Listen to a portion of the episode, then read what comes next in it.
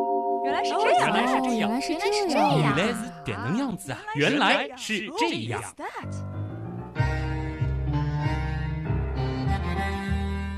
欢迎来到《原来是这样》，各位好，我是旭东，大家好，我是水兄。这里是《东施效颦，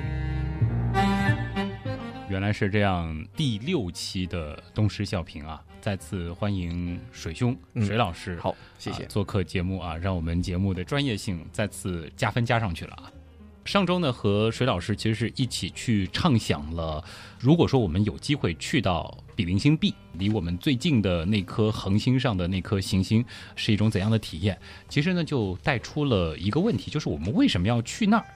我自己给他下的一个原因就是说，避难所，啊，对，因为太阳终究有熄灭的那一天。对，它终究有它的那个结局。虽然它是恒星，但它也不是真正的永恒。嗯，那其实就带出了今天的主题了。今天的名字其实起的有点吓人啊，嗯太阳之死。哎，但其实我们在做万物之灵的时候也提到了这个概念，嗯万物它终有终结的那一天，嗯哪怕是太阳。对，就是不知道宇宙有没有终结那一天，这个是我们现在不知道的。 有机会也来聊一聊啊， 关于宇宙的结局的各种可能性。那么今天呢，我们先不聊那么大的东西，嗯聊的也挺大。太阳嗯从现在开始往后，那么几十亿年的时间，嗯我们可以拉得更长，甚至是上百亿年的时间，啊，是的，它会发生什么样的变化？它会经历些什么？嗯我们也来了解一下嗯，太阳的一生。好，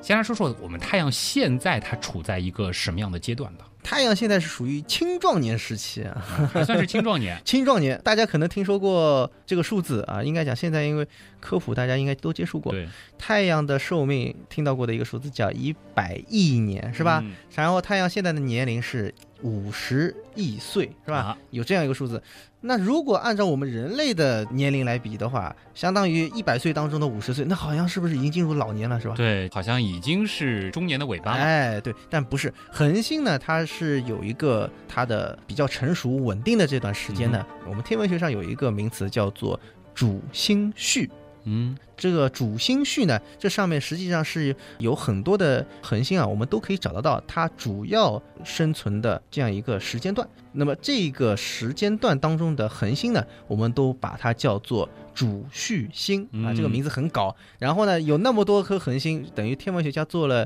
一些人口普查一样的啊，把所有的恒星的我们所目前所掌握的这些情况，把它观测好，然后标注在一张图表上面啊，这个图呢就叫做赫罗图，然后就会发现有一条带状。哎，哎，就是大部分的恒星都在这样一条带状上面，所以呢，这条带状就叫做主星序。嗯，哎，就是这样子一个概念。啊、这个先不展开啊，嗯我们先关注我们的太阳。好刚才其实水老师提到了一个很重要的概念，就是嗯太阳。你别看它是一百亿岁的总寿命当中，它活了五十亿年了，嗯但它实际上是属于青壮年。按人来算的话，它这个身体条件应该是二三十岁这种状态。嗯，对，整个还是一个比较巅峰期的嗯那种素质，但是也已经过了青春期那种 比较琢磨不定的那个时候，啊已经、哎现在比较。过去了稳定。对是那么的像这样一个阶段，它会持续多久呢？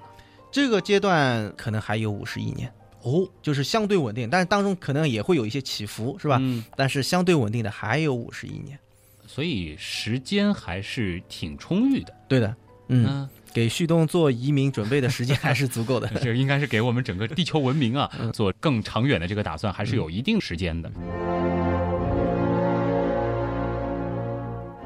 虽然说对于太阳来说，嗯它的稳定期有五十亿年，嗯但对于地球来说，可能要不了那么长的时间，我们的整个环境就会发生很大的变化吧。对，是的，应该讲从哪儿开始说起呢？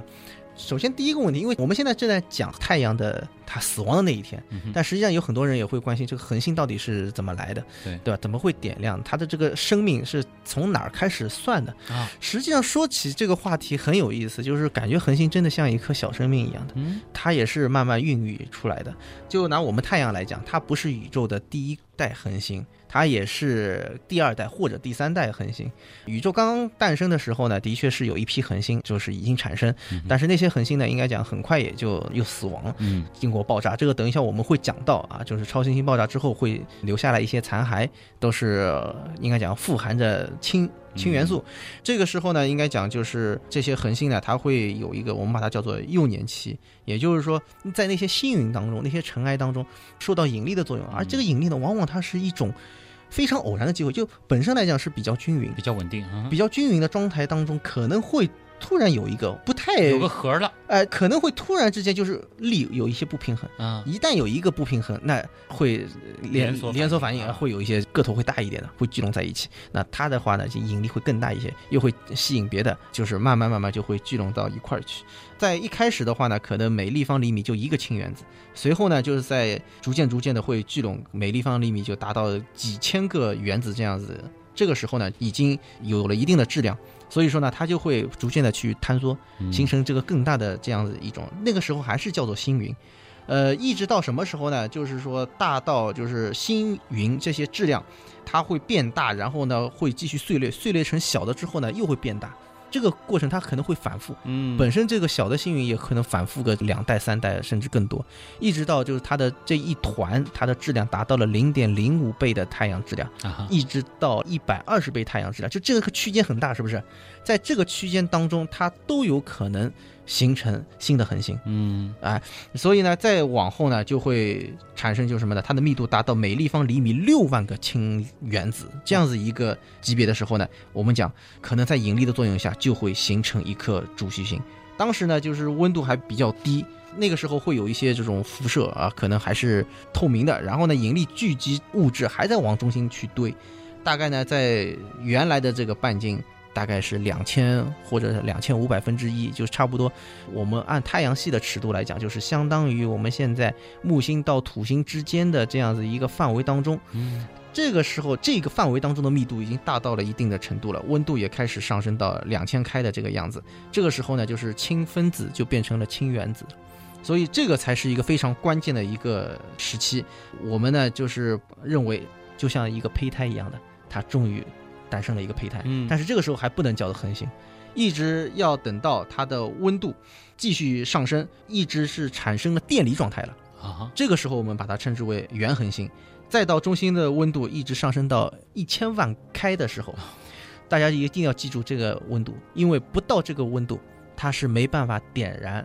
这是核反应堆。嗯这就是我们讲的，就是恒星为什么有的就成为恒星了，有的可能就是我们上一期讲到的褐可矮星爱。星它就是说这个质量堆堆堆堆到一定的程度之后，它才能够达到某一个点燃的这样一个瞬间。嗯前面刚才讲的，它往中间堆的时候呢，这个光啊嗯它是没有的，或者说是它的整个密度大了之后它是不透明的。嗯只有当核聚变点燃了之后，就是发生了氢聚变为氦的时候呢，它瞬间哼哇就点燃了。所以，如果说我们能有幸目睹一颗恒星的诞生的话，那嗯是惊心动它魄从，暗到亮的那个过程是非常壮观的，对，应该而且讲非常短。对，就是说前面刚才我讲的前面这个过程，这个持续时间是比较长，嗯大概有几百万年的。但是呢，它从不亮到亮的那个时候，那是瞬间的、嗯啊，就是从原来的这个不透明变成了透明的。这个瞬对间不仅仅是天文尺度上的瞬间的概念，嗯它对于我们人类来说，它也是一个非常非常快的，啊，那是真的是瞬间，就是啊、瞬就间一下子就是可以啊喷涌而出的那种感觉，是吧？嗯嗯，哇所以为什么我一定要描述这前面这一段？就是我们在讲这个恒星之死或者太阳之死，就是如果我们能够了解它的这个诞生的话，我嗯们会觉得生命真的是非常的令人赞叹的，包括恒星也是这样的。你是的吧这个思考其实也很对，就是说，比如说我们人的一生，嗯我们到底从什么时候开始算？对对，到底对是从胚胎的那个时候开始算，哎对。还是说我们离开妈妈身体的时候哎，开始是的算，？嗯，这很重要啊。嗯那么我们认为呢，就是说，通常的啊，传统意义上讲的这个恒星，我们就是讲它点燃的那一刻开嗯始。往往呢，就是像太阳这样子的，其实大部分都是这样，就一旦它这个点燃了，我们都进入了我们所谓的主星状态，啊，就刚才讲的主序主星巨星。就诞生了，一百亿年的这个这啊哈个寿命，就等于是从那一从它刻点燃开哎始，而对不是说它在前面的这一段这个孕育期啊嗯，这段寿命不算它的。对对对对 OK，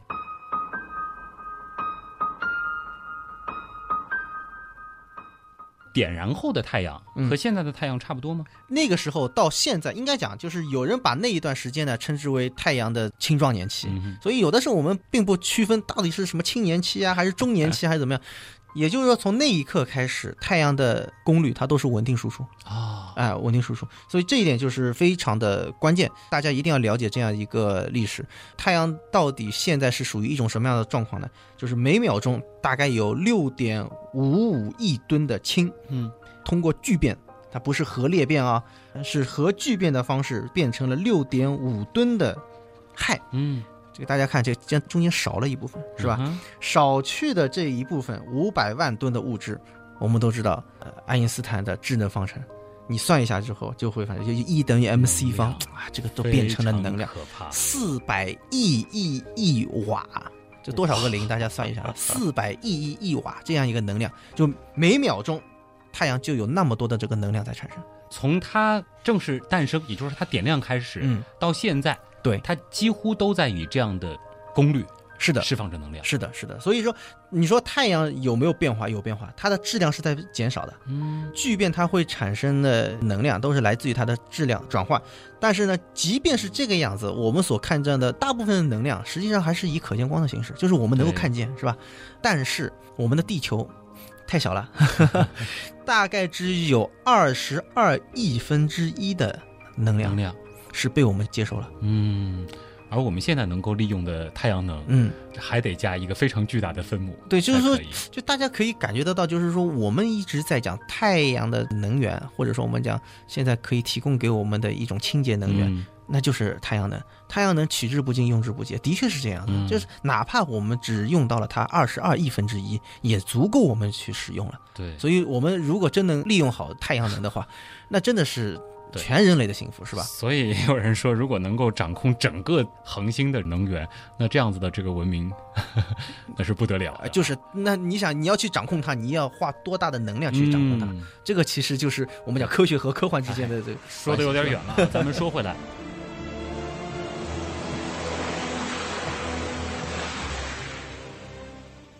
现在的这个太阳和二三十亿年前、嗯四五十亿年前的太阳区别并不是很大，对区别不大。啊，包括可能再往后二三十亿年、嗯，五十亿年，对它的区别也不会相对来讲，讲比较稳定，但是呢，就是接着刚才讲的，大家一定要注意。上一期我们也提到了，嗯就是质量为王，对就是随着质量的这些损失，恒星会变得不稳定，啊它有很多就像。就是人年纪大了之后，它会出现一些状况，对吧？就可能人还是相对来讲比较健康，嗯但是生病的概率会高一些，啊，体质变弱了，是吧？嗯那太阳也会是这样的，十亿年之后，可能太阳的亮度，首先它会比现在会更提高一些，嗯，为什么质量少了之后，它亮度反而会更高一些呢？主要还是取决于它的一个反应的一个机理，就是说，要知道我们现在看到的这个太阳光，我们都知道八分钟以前的太阳是吧？都知道这个概念，但是绝对不是八分钟以前才产生的。实际上，太阳光。这个光子从太阳的内部跑到外面来，要花很长的时间，这这个可惊能心动魄的旅程，对才到了对表对面，然对后再出来，对，这个可能大家是不太了解的，就是嗯我们讲一颗恒星为什么能够稳定的存在，它有两股力量，一股力量引力大家都知道，嗯哼，只要有质量它就会引力，但引力它是指向是核心，对，对吧？那么还有一股力量是什么呢？就是本身它的核聚变，也就是说会产生一种能量，嗯就相当于爆炸吧，对吧？那这个就是向外的一股力量，就像我们高压锅，嗯里面有一股热量是往外推的，这两股力量达到一个平衡，这才是一个稳定的恒星。大家可以想象一下，就是说烧了一定程度之后，它的内部的温度是越来越高的，温度越来越高就意味着什么呢？它里面的压力会越来越大，越来越大之后呢，相对的亮度嗯，还会有所增加。而且加上它的质量在不断的减小，嗯，它的这个引力，嗯会更小引一些引力相对来讲对，所以能往外会减少，嗯，释放的能量，能量就相对多一些，就会所以这样就会导致一个什么样的结果呢？就十一年后的这个太阳，它的亮度会提高大概百分之十。不要小看这百分之十，就足以引起什么呢？就是比较明显的，就是所谓温室效应。嗯，因为温度提高了呢，它实际上是一个很缓慢的一个过程，可能说那个时候还不至于我们说是感觉到非常明显的这种炎热，嗯，但是呢，温室效应它本身是一个累积的过程。对而且这个过程呢，效果应该讲是会越来越明显。因为大家都知道水汽会蒸发，蒸发到天上之后，因为这个大气会把这个水分给锁住，嗯锁住之后它就会变得更热。温室效应它就是一个不可逆的啊，它往往就是这样一个过程。哼，所以到那个时候，地球有可能会比现在炎热的多。嗯，十亿年肯定要比现在要炎热得多，是吧？但是呢，按照我们现在气象学，因为我们现在气象学对于整个尺度的这个认知，也就是几万年吧，嗯哼，对不对？我们并不知道几亿年会一个什么样子的概念。如果是每年是零点几度，这实际上是非常可观的一个数对字了。啊当然你要考虑到地球它本身，你放到一个比较长的这个时间尺度，它也是动态的，比如说这个大陆漂移等等，嗯可能相对会有一些对于温度的这个中和。但无论如何，如果说以我们现在觉得我们现在所处的这个地球是一个比较舒适的环境的话，十亿年之后它会变得不那么舒适，也哎对，嗯不不那么舒服。还 能活，应该讲，如果人类它也可能也会进化，对，是吧？我们会适 应那个环境，说不定会适应对，但是到了大概三十亿年之后，那个时候的太阳，应该讲我们讲还没有进入最后的那段时期，嗯但是已经是老龄了，亮度大概是提升了百分之四十，那那就相当可观了。那个时候的海水温度已经达到了沸点了。三十亿年这个时间嗯节点，对于地球上现有的生命形态而对言，可能是一个嗯终对结。对，那个时候生命应该讲，按我们现在的认知来讲的话，啊就很难了。如果说地球文明要求生的话，嗯，其实可能要在二十亿年左右的时候，对对对，就要差不多开始考虑往外迁了。对。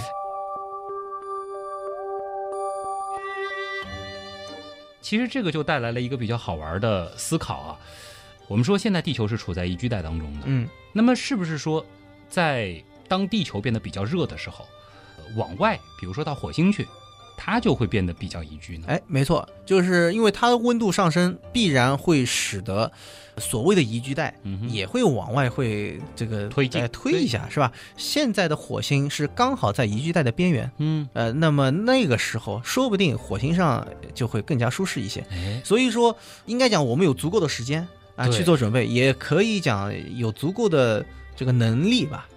给了我畅想们一下几是吧？亿年的时间对去改造火星，对，去改造火星、嗯啊，应该讲这个还是有这种可能性，啊所以不用着急着往比邻星 B 去逃。哎，应该还不至于。先把我们太阳系内的资源先利 用对好，，是吧？好，那么这个是差不多在三十亿年左右的时候，嗯这个时候地球上的生命嗯，基本上是没有办法存在了。对的，这个时候可能在火星上还可以。还处在一个比较好的时期，对，但是也无可避免的一个结局就是火星也会变得越来越热。可以讲就是最后这段时间会变化非常快。嗯那么现在我们就马上要进入太阳的临终前啊，或者说就是太阳的晚年。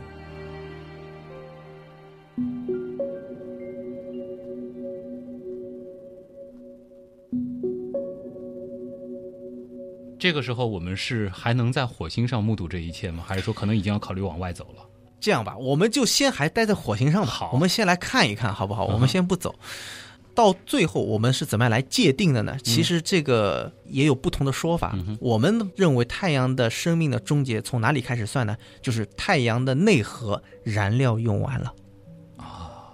烧了将近一百亿年的时间，终于烧完了。烧了一百亿年，然后呢，里面的核心氢燃料枯竭，这个时候呢，它的外围它还可以燃烧，嗯，里面先烧完啊，外面还有一些氢，也就是说它的燃烧的这个位置呢会往外推移一些，所以呢，它会发生一个比较有意思，核心会有一些收缩，嗯，但是呢，反应速度呢会更快一点。同样的，这个时候会变得更亮。再往后呢，它的内核这个温度会进一步的增加，这个时候呢，太阳开始膨胀了，啊，核心的温度呢也是会进一步的增加，增加到一定的程度，也就是说，当它的内核温度累积到大概有一亿度的这个时候，氦会被点燃，啊。就是氦又重新变成了这个能量之前烧的是氢，氢，对，然后氢烧完了变成氦，对现在开始烧氦了。对，氦的燃烧之后呢，就会产生什么碳？嗯，也就是说，你看大家看这个元素开始怎么样，一点点往上。一点点往上，但是要注意，氢燃烧的这个效率和氦燃烧的这个效率是不一样的。嗯氦的效率相对来讲要比氢要低一些，嗯哼，所以说它应该讲就是烧是在这么烧，但是它所产生的能量已经不行了。啊，这样子一种反应就会使得能量啊向外进行释放，太阳的体积会迅速的增加，这个过程会变得非常快，就几百万年之后，这个体积的增加已经相当的明显。就是当它的核心的氢烧完之后，嗯对，只需要几百万年，对它的这个体积就会有一个巨大的变化。对，嗯比喻一下吧，就是说以现在太阳的这个尺寸为例，嗯，几百万年的时间它能变多大？几百万年之后，可能太阳已经能够大到接近水星了，水星轨道。水星轨道，是的，也这是一个不可思议的尺寸。这个变化非常的快，因为什么？当它的燃料耗尽之嗯后，所有的一切反应就像多米诺骨牌一样的，就推倒，哒哒哒哒，就很快的就这样膨胀出去。如果说这个时候我们还有机会回到地球再去看太阳的话，嗯，大家如果说有机会看过水星，嗯我们其实就可以在这个水星，比如说东西大距的时候，啊，对，是的，二十度左右嘛，对。对吧？二十度到二十八度。啊现在的太阳，作为圆心，然后我们想象一下到水星的整个距离，对，是太阳的这个视圆面，嗯，非常的巨大，对那如果我们去看一下这个水星会怎么样呢？ 就被太阳吞没的这个场景，嗯就是说它不会是像一下子吞噬了，就是应像该不是掉进去吧？应该是慢慢不是地掉进去，它也不会像什么就我们所谓的什么灰飞烟灭，啊哈像一层灰一样的就吹走了，也不会。但是呢，温度那么高，会使得它的上面的岩石产生气化。哇，对不是液化，是气化。实际上也很快就被太阳这样吞没，就是啊就没有了。就消失了刚才其实我还在想，是不是要回到地球上去看这一幕？其实嗯现在想想，在火星上看，嗯太阳的个头已经非常也已可经怕非常大了，是的，这才嗯几百万年的事情。是的，那么这个时候的地球上会怎么样呢？呃，应该讲海水蒸发这个早已经发生已了经，蒸对发吧？干了，呃，这个时候感觉大气当中所有东西都在翻滚，对是不是说那个时候可能地表再次是液态了？呃，可能还不至于，还不至于，可能还不至于，但是呢，就是火山活动啊，可能又会增非加常地剧，烈就是它的地球的内部的一些结构也会产生一些变化，而且呢，就是整个大气应该讲会变得非常的稠密，因为它不断的是有气体释放出来，然后呢压在里面，令人窒息的那种感反觉，正就是啊整颗星都不好了。对，那是肯定是这样子的。那会儿的话，看太阳基本上在地球上已经没法看了，因为这个大气会非常非常的稠密。对对对对对，大气也会非常的热。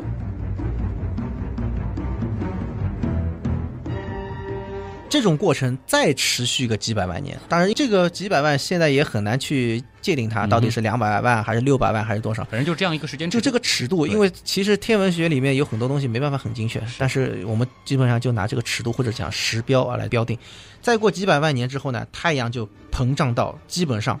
我在地球上看的话，整个天空满眼都是太阳，就大到这个程度这了。个是比金星的轨道还要大了吗。对的，已经是接近于地球了。哇，已经接近于地球了。那这个时候呢，就是太阳的内核已经把金星也吞掉了，啊，但是呢，可能还没办法触及到地球。但是，如果我们算太阳的大气的话，很可能就已经把地球给包围起来了。也就是说，地球是沉浸在火海当中。哎，就是我们知道太阳的大气，我们按现在来讲的话是光球层、色球层和日嗯冕，就是到时候那个时候，就是日冕已经是把地球给包围哇起就是来了。嗯小时候小朋友画太阳，喜欢在太阳边上画一圈，对对对环对，是的。地球已经在这个环里。对，，而日冕的温度，现在我们都知道，日冕的温度实际上要比它的表面温度更高的，嗯，所以这个时候地球就整个都已经不好了。对但是这个嗯球可能还在，对，可能它能够幸存。所谓幸存，就是说地球还有个球在。对，还有一个球在这个地方，但是真的是太阳的大气触及到地球了，你想地球的大气还能够苟活吗？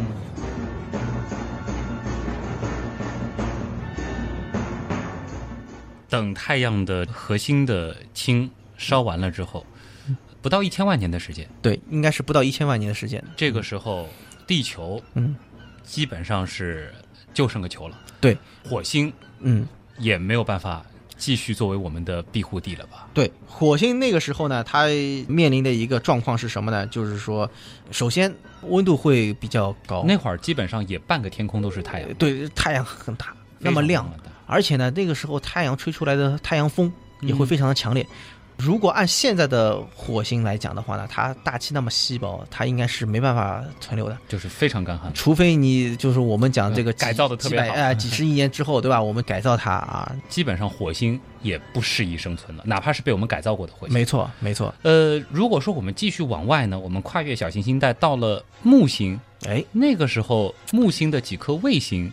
是不是有可能能加以利用？哎，这个说不定是有可能啊，嗯但是呢，因为这个没有仔细的去测算过，哎因为这个要看整个太阳的这个辐射总能量到底是怎么样，嗯但是存在着这种可能性，比如说木卫二，它上面本身是一个冰的世界，哎，是吧？它会变成个水球吗？哎，有可能，因为木卫二，而且它上面水的含量，你别看那么小的一个木卫二，它上面水的含量比我们现在地球的水的含量还多。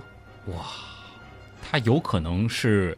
在地球，嗯，我们说变成个球之后，对太阳系另外一颗嗯表面布满着液态水的蓝星。对，很有这种可能，还包括那个土卫六嗯，也是有这种可能性的。哎嗯，这个当然，其实即使是这样，嗯。他们可能能够维持这种状态的时间也不会很长。哎，不会很长。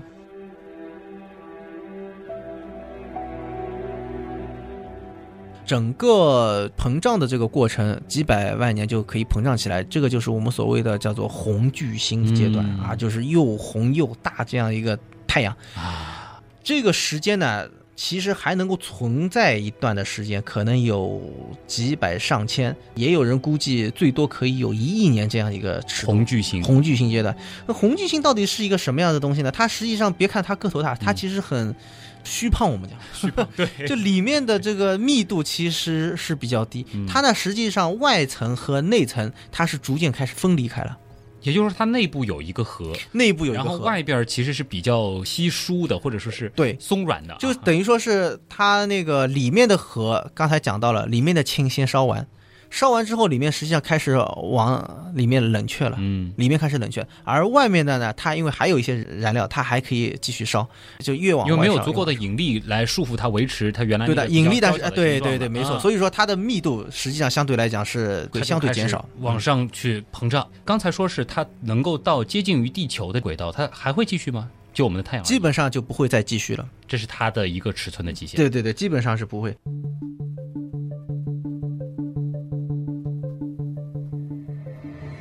看来这个阶段啊，嗯火星肯定也得放弃了啊。我们告别了生活了十亿年左右的火星，嗯，可能就会考虑去木卫二，嗯或者是土卫六、嗯啊。总之就是这两颗行星的一些卫星，嗯嗯去避一段时间，呃，说实话，这段时间的话，最好还是考虑飞出去吧。去比邻星避了，呃，这个因能为待个几百万年呢，修修飞机什么的。哎，就是说，等于说是你要这样想，嗯，你从这一颗星球移居到另外一颗星球，也只有给你就是顶多就几百万年的时间，让你再去做下一次的空间，迁徙哎，这个旅行的准备，是不是？所以说，其实要赶快的。啊，倒是我们之前那一步，地球去火星的这一步是挺划得来的，嗯对对，嗯相对来讲，准备的时间可以更多一些。非常非常的充分，有几十亿年的时间。但是到太阳变成红巨星的阶段，嗯我们就得考虑整装待发，对对对，呃，全体文明嗯，前往比邻星 B 了。实际上那个时候，比邻星 B 上面如果有人的话，去看太阳也是一个很壮震撼观的事情，那个时候，太阳将成为他的世界当中最亮的一颗那恒是一星。定的。对其实你刚说到红巨星，我也想补充一下，就是在地球上看到的几颗红巨星，嗯也算是地球上能看到的最亮的恒星。哎哪怕对它离我们其实挺远的。是的，像那个生生锈锈四、生锈七啊，这些星宿二，对吧？嗯这些都是红巨星，应该讲它本身距离有的近一些，有的四百光年，是吧？四百光年，你看居然还能够那么亮，竟然是排进其实前二十对的的这种级别的亮星。对的对的也就是说，在比邻星 B 上，嗯如果说我们的最后的这个文明的幸存者嗯成功的嗯到了那儿，嗯而且花了一定的技术嗯把它改造完了，嗯那会儿我们除了看半人马的嗯。阿尔法、嗯 A、B 这两颗亮恒星之外，嗯太阳也是无比明亮了。 说实话，我估计比邻星 B 上面的人会被吓傻。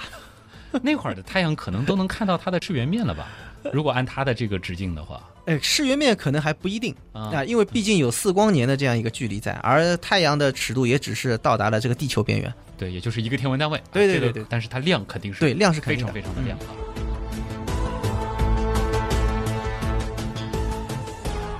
在这之后呢，太阳会如何？在这之后，红嗯巨星的核心的燃料到了全部耗尽的时候，真正全部耗尽的时候，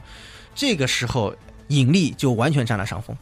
嗯，因为没有压力再产生了，往外扩张的往外这个力我没了，对没有了，就是全部往内收缩。嗯这个时候太阳会迅速的往核心坍缩成一个新的天体，嗯那个天体又不一样了。大家可以想象那么大的一个东西，但是里面的内核却在往里面收收缩，收缩成一个什么呢？非常致密的一个天体，它的质量是太阳的大概四分之三。那还是就是很重啊，对，按现在太阳来讲啊，现在太阳质量的四分之三，它往里面缩进去收了，缩了，还有四分之一它就留在外面了，嗯，对吧？因为在地球轨道，甚至说还要往外，对吧？？但是它的体积只有多少呢？相当于地球大小。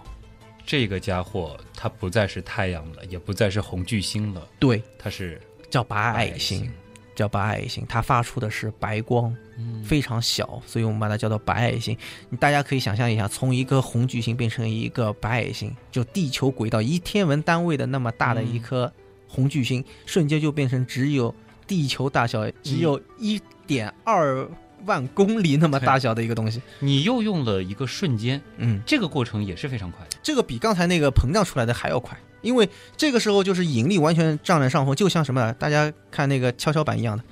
这边中了之后马上就下去了，是不是？白矮星它还是会发光的，对，它会放出白光。嗯那么这个和之前的太阳，嗯，它还算是一颗恒星吗？这个呢其实也存在着争议的。嗯，有些人讲太阳，至少它也没有完全的，而且你想，还有四分之三的质量吗？对呀虽然说小了很多，对吧？还能发光吗？也就是说，它华丽丽的转身了，是吧？就对啊变成另外一个。但是呢，这里我们讲，就是从天文学的角度来讲，就从科学的角度来讲的话呢，呃我们所说的太阳是指主序阶段，啊也就是一百亿年这个稳定的时候，就、嗯就是红巨星可能也不算太阳了。哼啊，啊，就是它因为是完全不同的种类吧种类啊啊，就是按照我们现在对于恒星的分类来讲的话，它可能属于不同的这个性质，嗯对吧？？而且像我们现在所讲的这个太阳，它的一个个头，它的一个密度，这个和白矮星完全不能比，嗯对吧？刚才已经讲了，白矮星那么小，就是如果说我们拿一个汤勺，嗯哼，我们舀这么一勺白矮星的这个质量，就这么一个汤勺，大概就有五吨那么重这个是啊呃很难想象的，是不是？我我举一个不恰当的比喻啊，嗯看看能不能帮助大家来理解这个事儿啊。嗯就是说，我们拿到的沙子，嗯，它变成了玻璃，嗯那我们还能说玻璃它还是沙子吗？ 大概是一个类似这样的意思，啊类似啊就对是说变成白矮星之后，嗯太阳其实已经走完了它的一生。是的，除了中间的白矮星之哎外，周围的那些东西会变成什么？周围的就是刚才还剩下四分之一，它就留在外面了。不仅留在外面，就白矮星它本身是一个脾气挺暴躁的，它比红矮星什么更厉害一些，啊就是它可以吹出恒星风啊、呃就是我们讲太阳风，强度可能比红巨星还要厉害，就是它可以这小个归小，小归小对，但是它的力量非常强大，它可以把这样一些星际物质，刚才太阳所散在外面的所谓的残骸吧，啊，继续往外推，就那四分之一的东西，对对对会被它往外吹。往外吹，然后这会越吹越大，而且呢，就是本身因为太阳是一个球体往外的，所以它基本上能够保持的这样一种结构，圆的也好，或者说球状的也好，就会往外的这样推，一直可以推到大概是一光年的这样一个尺度。我们想一想，那会儿我们在哪儿？嗯那会儿我们在比邻在 星比邻星上上。对，如果在比邻星壁上嗯看到这一幕的话，嗯那应该是挺爽的一件事儿。啊，那是非常的壮观。其实刚才在录节目之前，我们也算了一下，嗯数字呢还挺震撼的。就是说，对如果我们站在比邻星壁上嗯去看我们曾经的家园、嗯太阳，嗯，它现在会变成天空当中的一个怪兽吧？这个时候呢，它已经不是一颗恒星了，对这是很重要。就白矮星其实本身不亮。嗯，但是呢，它周围那一圈被它吹出去之后呢，它也会把它给照亮对。这个叫什么呢？叫行星状星云。嗯，它大到什么程度呢？大概有十四五度这么大。具体跟大家说一下，这个十四五度是一个什么样的概念啊？嗯我们经常会说的是月亮、太阳嗯差不多只有零点五度。对，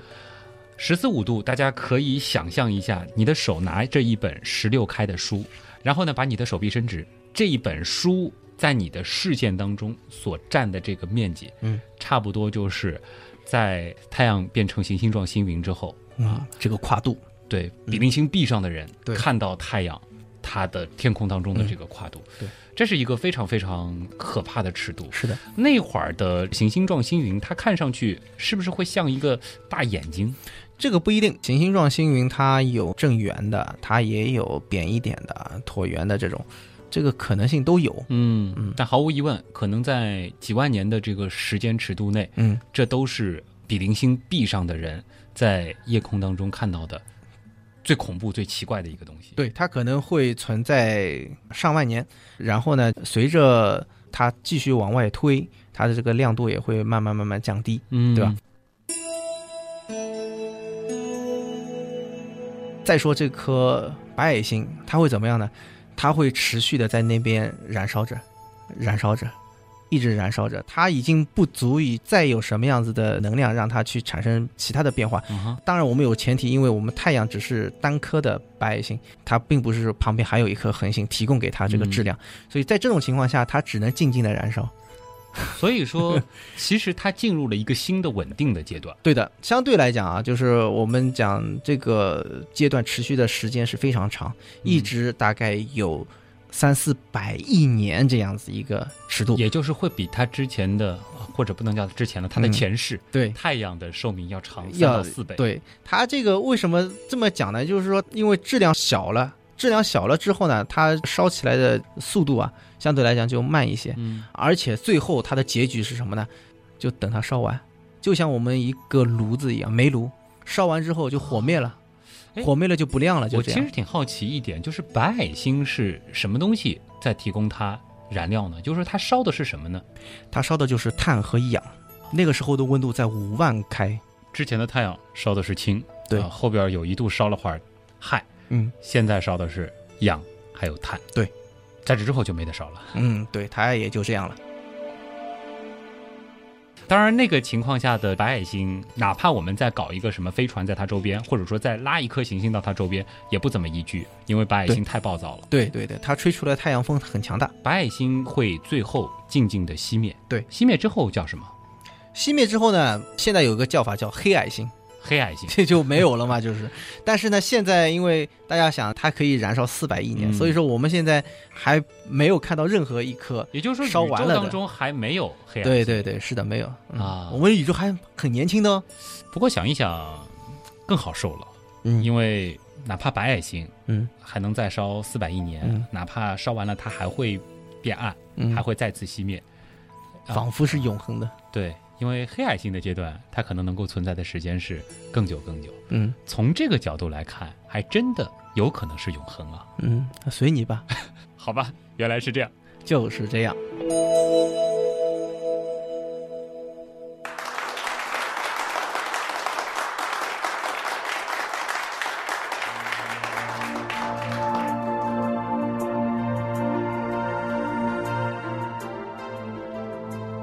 我们也不得不从五十多亿年之后的比邻星 B 回到现在的地球上啊。嗯不过我其实还是有一些问题啊，也想继续请教一下我们的水兄老师。刚才其实说到我们太阳的结局之后呢，我觉得有必要和我们之前的一些节目联系一下啊。其实我们曾经有几期节目和大家讲过超新星这件事儿。包括超新星它最后是如何爆发的，等等等等。有朋友就想了，为什么太阳它最后没有办法变成超新星呢？啊，这个还是那句话，质量为王嗯啊！你质量越大，你的结局可能就越灿烂， 就是越猛烈。嗯像太阳呢，应该讲还是个头比较小，它呢到最后还不一定会爆炸，非常的剧烈，就是可能是红巨星，然后里面坍缩成白矮星，就这样很温和的就结束了。嗯，如果说是质量达到了，比如说三倍、六倍或者到九倍吧，我们现在因为不同的模型可能结果不一样，但是差不多就这样一个量级，这个时候它的燃烧就会更加的强烈，因为它的温度会达到一个非常高的时候，它会产生一个什么呢？会瞬间使得里面的碳元素发生燃烧，而且这个燃烧的这个效率非常的快，嗯，就是我们专业名词叫做碳闪，哦，这个大家一听这个词就会想象一下，这个这个速度是很快到什帅么程度？啊哈，短时间当中释放出来的这个能量，使得这整个恒星就爆炸了。因为我们讲什么叫爆炸？爆炸就是一种剧烈的燃烧了，对对不对？所以在这样一种情况下，它会就会形成所谓的超新星了。那么这种超新星，我们把它叫做 E A 型超新星，嗯哼这是一个比较常见的一种类型。比这个质量更大的，那反正就是超新星爆炸，就是另外一种超新星。但是超新星它就是非常的惨烈了，啊对 没有那种行星状星云了。嗯，它等于是把恒星整个就撕裂，对只剩下残骸。啊，这个时候比邻星 B 上的人们应该会庆幸啊，太阳它质量不够大。对如果是超新星的话，基本上在那儿的人也会被波及到、嗯好不了。嗯，好不了啊。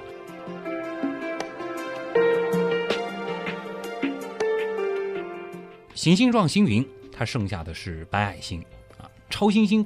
爆完了，它剩下的是什么？有一个啊，我知道听过元阳的朋友肯定会说黑洞。嗯，除此之外，其实还有吧。还有还有就是中子星，中子星就是密度比白矮星更大嗯哼啊，这个迅速的往当中去坍缩。就当然坍缩到连原子都不剩了，对只剩中子了。对，等于说什么？我们讲原子外层的电子也被挤到挤进原子了核里面去。对，好了，这个再说下去，其实又涉及到了一系列的坑了啊，嗯包括什么中子星啊、夸克星啊、啊，对，等等等等啊啊，反正今天的东施效颦到这儿就差不多了吧。嗯，差不多。每次跟旭东谈一些天文的话题，总是感觉怕停不下来。其实真的要聊的话。从今天开始的今年所有的节目都可以 围绕这个主题聊下去啊、因为旭东挖的坑实在太多啊，不仅仅是这个坑吧，我们水兄的这个知识储备也足够的多啊。另外，其实天文它真的是一个非常非常博大精深的学科吧，给大家很多的的想象空间嗯了。关键其实，在这种畅想当中啊，我觉得既替未来的文明担忧，嗯，同时又会觉得有一种长舒一口气的感觉。嗯好歹我们比如说有到火星上的这个几十亿年的哎缓冲期，对，也有几百万年的，比如说到木星、土星 那儿啊，可能有一些这个避难的时间。再比如，我们又有啊，像比邻星 B 嗯这样子的好邻居啊，对可以作为我们最后的一些跳板。嗯，当然，到那个时候，如果说我们的活动范围也仅仅只有比邻星 B 的话嗯，作为我们这个不宇满宙足公啊， 民啊不，满足啊，好像不算很成功啊。对对那会儿对其实可能，如果说还存在的话，嗯我们的能力应该会更厉害一些。是的，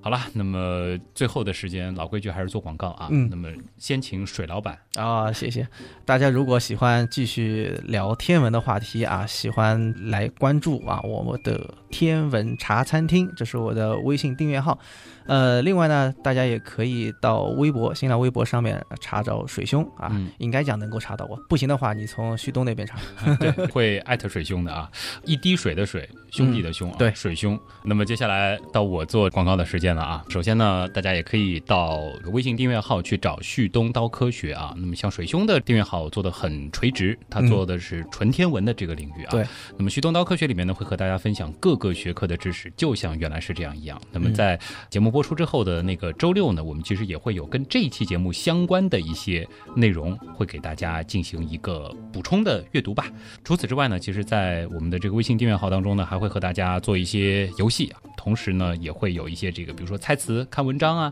或者说猜词赢福利等等的这个活动。嗯对总之，欢迎大家到微信订阅号找旭东刀科学。我的新浪微博呢，就是旭东，旭日的旭。上面一个山，下面一个东啊，很多人叫九日山东，反正嗯就是这样子的一个比较生僻的字啊。还有就是，如果说大家想跟我们的节目有更多的互动，或者说想和旭东也好、水兄也好有一些非常直接的这种交流的话，大家可以在 QQ 群里去找“原样刀友会”，原来是这样的原样，唠叨的叨，朋友的友， 学会的会啊，原样刀友会。现在是我们的四群织女，那嗯么现在呢，其实也已经有一千多位小伙伴在里边儿和大家聊知识了啊。嗯水兄和旭东呢也都在里边儿。旭东拿这些主要亮星的名字来命名，水兄表示很欣慰。啊， 呃，还真是啊，但北极不能算，对嗯这个，但是北极很特别。很特别，啊是所的嗯以说大家也可以继续的去加入啊，充实我们的这个原样刀友会的队伍，活捉旭东，活捉水兄。嗯，百度贴吧旭东刀科学也欢迎大家的讨论。好了，那么本周的原来是这样，真的就是这样了。我嗯是旭东，我是水兄，咱们下次的东施效颦好再见了。再见。